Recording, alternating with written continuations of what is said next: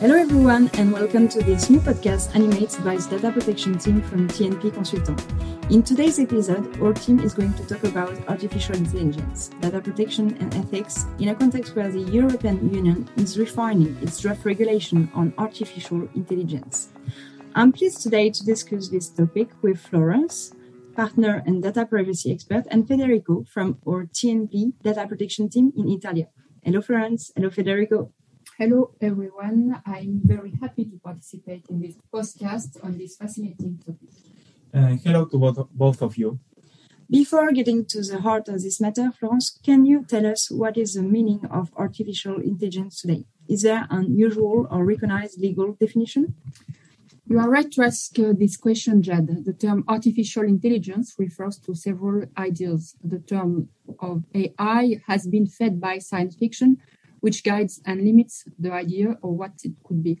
Uh, on the one hand, AI covers very different systems, cognitive AI systems, predictive uh, system, and prescriptive uh, system, which are responding to different logics. On the other hand, uh, algorithms are sometimes assimilated to AI.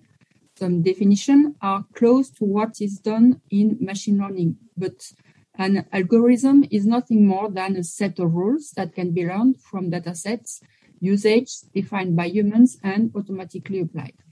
It's important to highlight that there is no universal agreed definition of AI or any legal definition.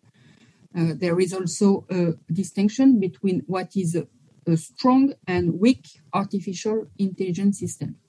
A weak system is an extremely specialized algorithm for performing regular and pre-programmed tasks to solve specific problems.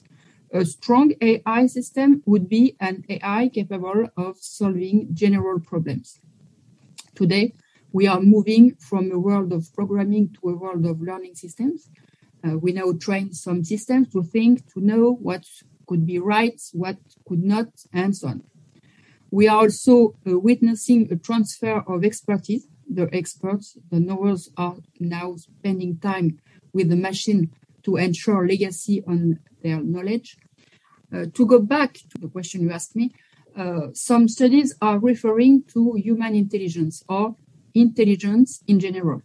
Many definitions refer to machines that behave like humans or which are capable of action that require intelligence.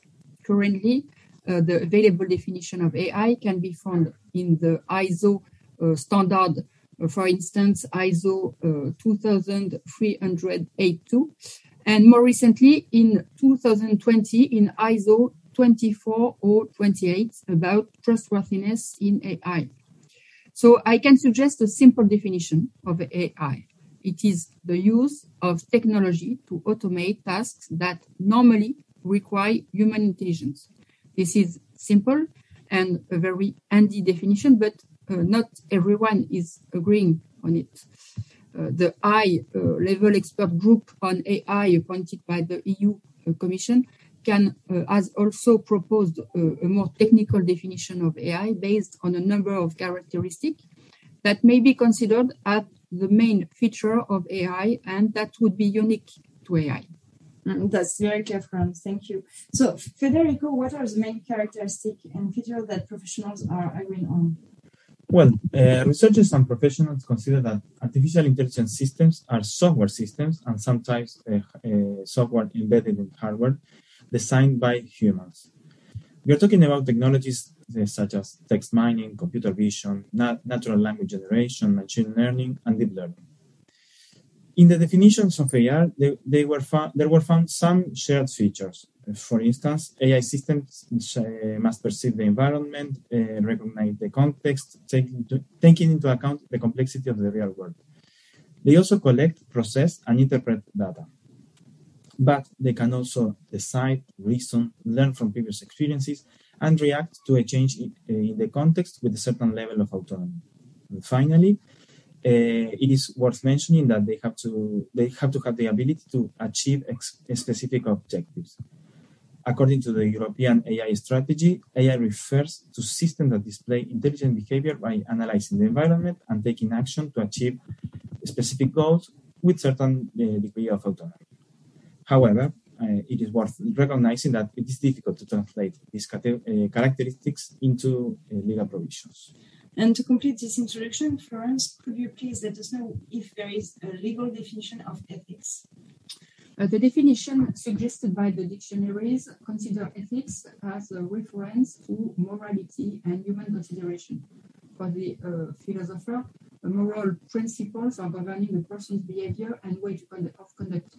And more recently, the notion of ethic, ethics has been uh, developed as a form of concept next to, uh, next to the law, uh, specifically by private actors.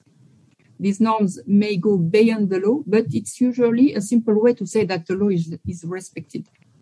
The notion of ethics has been incorporated very early into doctrinal debates by NGO, uh, governments, and other public research uh, institutions.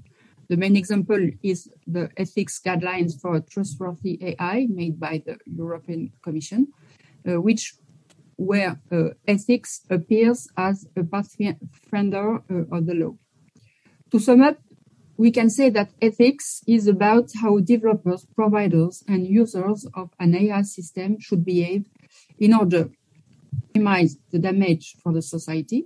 And I mean by society, the social consideration, including democracy, psychology of individuals, environment, and so on. And second, uh, how they will avoid an inappropriate AI design or usage. The risks associated with the use of AI systems are not well known by the public. It is crucial to include all the issues related to the ethics from the design phase to the results phase of AI system. It's one of the only way to limit this risk. However, it is essential to agree on what ethics is. Uh, authors of ethics guidelines do not always reflect the diversity found in our societies. For instance, according to a study made in 2019, women represent less than 38% uh, of the authors of ethics guidelines. Moreover, uh, the uh, authors have many scientific profiles, even though ethics is also a philosophical. Most of the work incorporates accountability, privacy and fundamental rights, confidentiality, or fairness in ethics. There are also uh, references to justice, transparency, robustness, or, security. But uh, this also raises issues of explicability, for example. I would add that the result of an algorithm depends on the context in which it is used. So we cannot say that an algorithm is ethical or unethical by itself. Mm, yes, and I think that the question today might be how can we translate ethical principle into a legal framework? So, in order to define ethics, this is necessary to establish certain criteria and to develop standards. Algorithm cannot think ethically as a human being does. So, what type of principle are we speaking about, Federico? Well, uh, to develop and deploy AI systems in an ethical and trustworthy way, we have to follow we, we have to follow four main principles. The first one is the respect to human autonomy. We know that AI system can disempower humans. So AI systems should not coerce, manipulate, or deceive humans in an unjustified way. They, they must give you humans the possibility to choose and to contest a decision or an outcome of an AI system. For instance, uh, this is important when it comes to evaluating automated decision making uh, systems. Uh, Article 22 is an example of this because it prohibits subjecting individuals to a decision based solely on automated processing if the decision produces legal or similar effects on them. The second principle that we should follow is the prevention of risk and harms. AI systems should not cause or exacerbate, or exacerbate harms or otherwise affect human beings and harm should be understood in the broadest sense, including both material and non-material damage to individuals or society.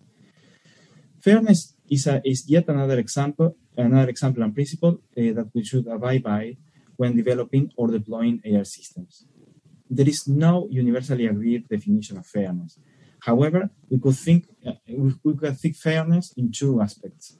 First, ensuring individuals or groups uh, that are not fairly prejudiced or treated and also fairness on a, on a procedural level, that is to ensure them that they have the possibility to challenge and seek redress against decisions taken by AI systems. And in this sense, it, it is worth mentioning the recently issued standard uh, number uh, number 24027 that it was released a couple of days ago.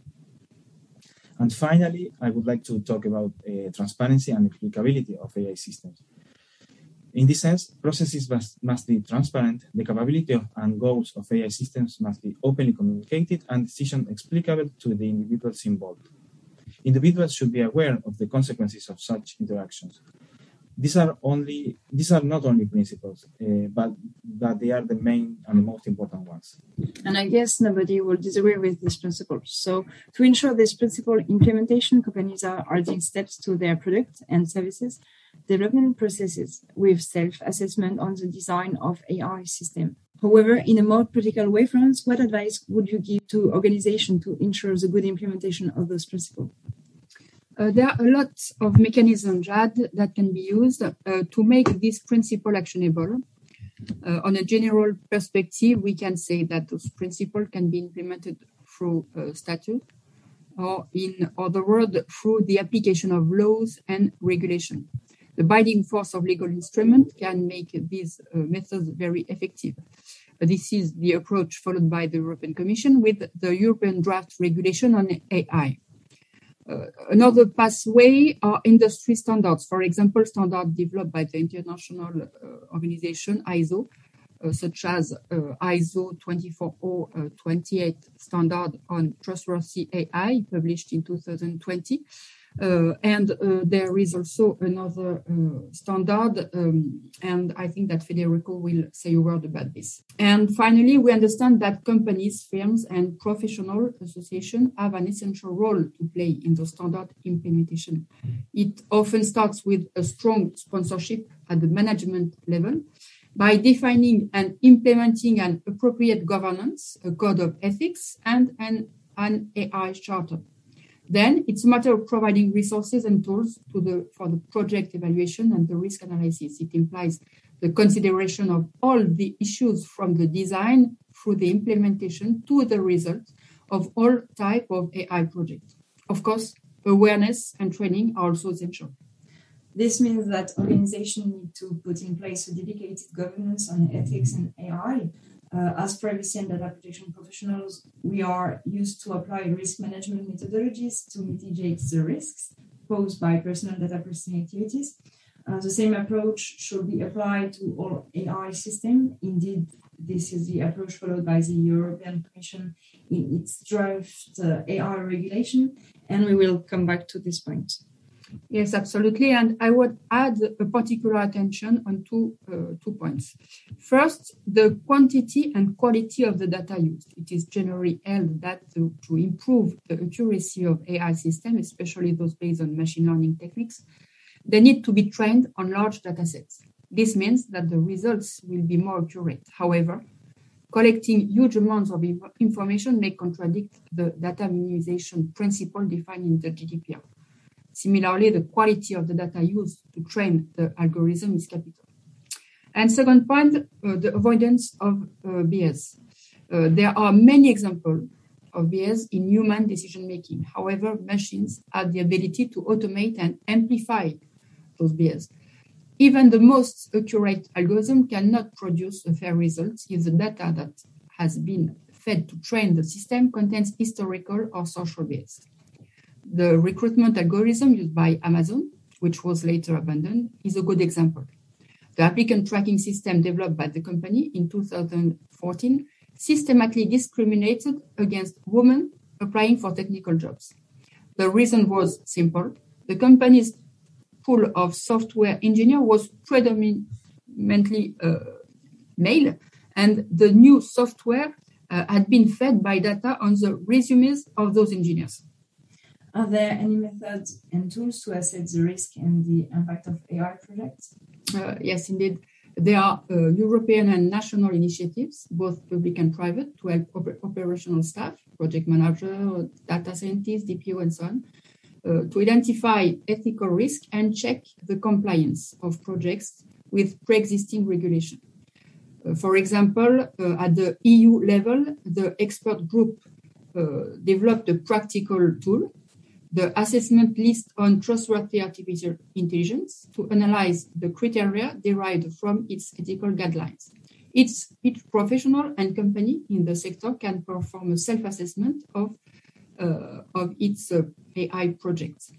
In the UK, for instance, the ICO published a guide in uh, August 2020 proposing a framework for auditing AI systems.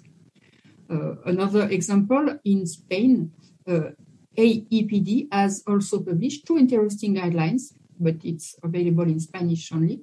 A guideline for adapting AI systems that process personal data to the GDPR and guidelines for auditing AI systems. It seems that Europe is taking the lead in the AI regulation and the creation of trustworthy AI system. Who are the main stakeholders today? Federico, can you give us some examples? Uh, yes, you are right. The EU seems to have started a discussion concerning regulating AI. But, but we should also consider economic, technological, and political aspects of these regulations. The US and China are at the forefront of this technology, and their investments far exceed those made in Europe. For instance, the Chinese government released the Next Generation AI Development Plan in July 2017. And one of the goals is issuing ethical standards for the use and development of AI systems. But we can also mention Israel, Canada, and the UK that, are, that in this sense can be classified as emerging economies, uh, but these countries are developing uh, in radically different ways. Europe can be considered as a cyber colony in many ways, but it is essential to, uh, that we can resist any form of external domination. And developing a so solid legal framework for the development and use of AI systems can surely help. Through the, eh, through the draft regulation of AI, the European Commission is proposing a harmonized framework for the development and use of AI in the EU. However, member states are also developing their own national strategies. And uh, Asia also, in many ways, led the AI strategy. Japan was the second country to launch a national AI initiative. Uh, Japan has not defined a regulatory framework for AI yet. However, in 2018, the Ministry of Economy, Trade and Industry published the contractual guidelines on the use of AI and data regarding the contracts for data use and the contracts for the development and use of software using AI technology. Uh, there is also Singapore, the Personal Data Protection Commission has published a model and AI governance framework with an implementation and self-assessment guide for organization. Uh, it was uh, followed by a collection of use cases illustrating how local and international organizations of different sectors and size have adapted their AI governance practices with the model framework. It also shows how organizations have implemented responsible AI governance practices.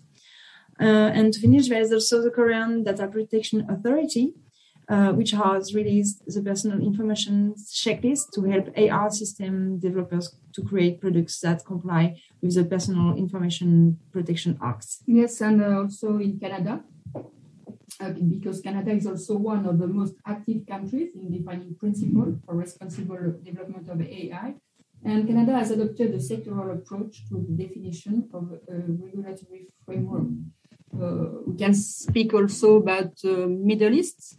Uh, the United Arab uh, Emirates was the first country to develop a strategy for AI uh, Dubai's AI ethics guidelines dictate key principles that make AI system fair, accountable, transparent, and uh, explainable. It's, uh, it's called Smart Dubai. Uh, we could also mention the Saudi Arabia with the Saudi uh, Data and AI Authority, which is a government agency. Finally, it is important to mention the role of the private sector working on ethical impacts, uh, sorry, ethical assessment methods in projects involving AI, such as the ethical impact assessment, for instance. We've mentioned several times the EU initiative to regulate AI. Federico, can you please explain the general approach of this draft regulation? Uh, yes, of course. The, uh, the AI regulation draft is a, is a comprehensive proposal that aims to develop the rules to place AI systems on the market, put them into service, or use them. It also suggests a definition of AI systems that aims to be as technologically neutral and future resistant as possible. These provisions aim to build trust in EU citizens.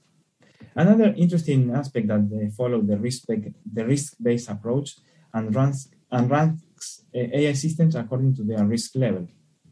First of all, we can talk about low or limited uh, risks AI systems. These are systems that interact with humans, such as chatbots, emotion recognition systems, or emotions uh, or system or AI system that categorize uh, persons, or systems that generate or manipulate content, which are the deepfakes.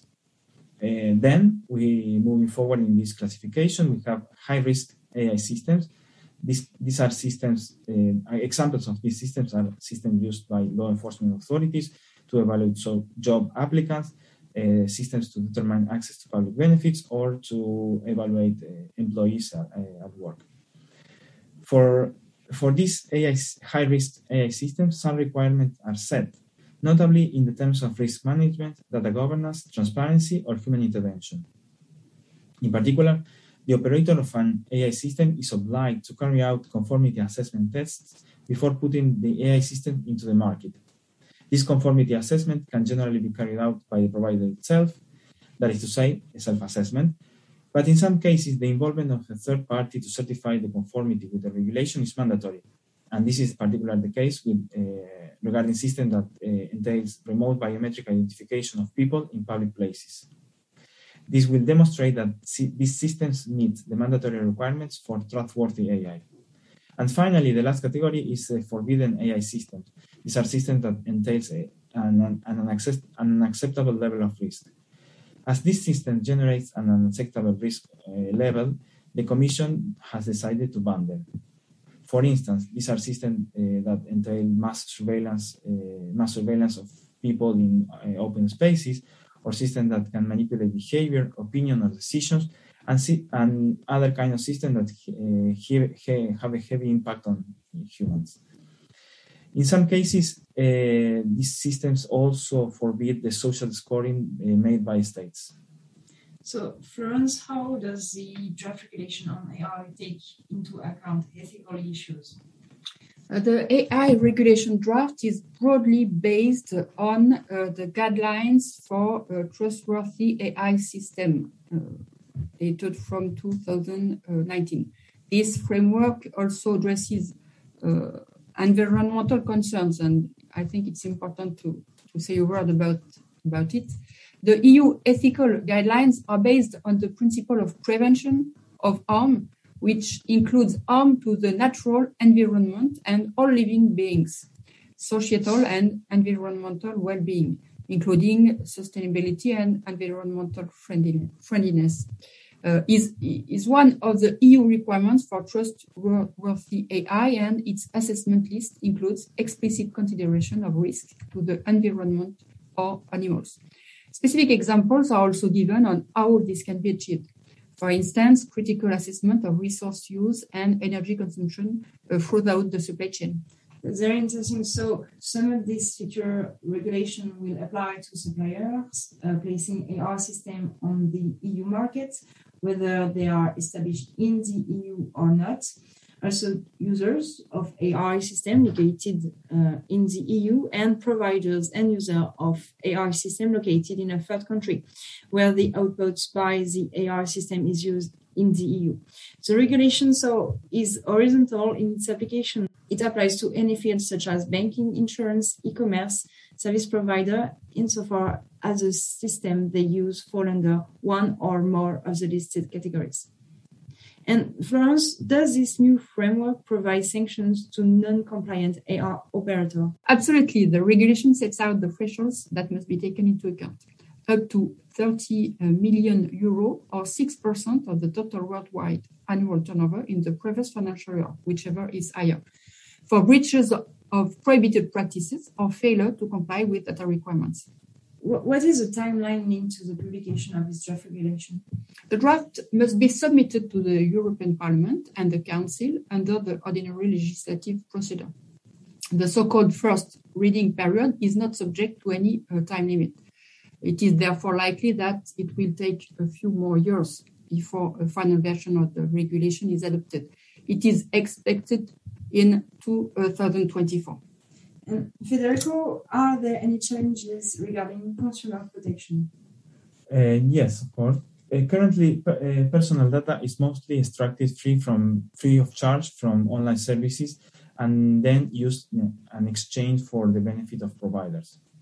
One way of this predicament is to accept that personal data is a tradable commodity, but we, we would have to ensure that data subjects get some benefit from the use of data and also can, they can control how uh, providers use their data.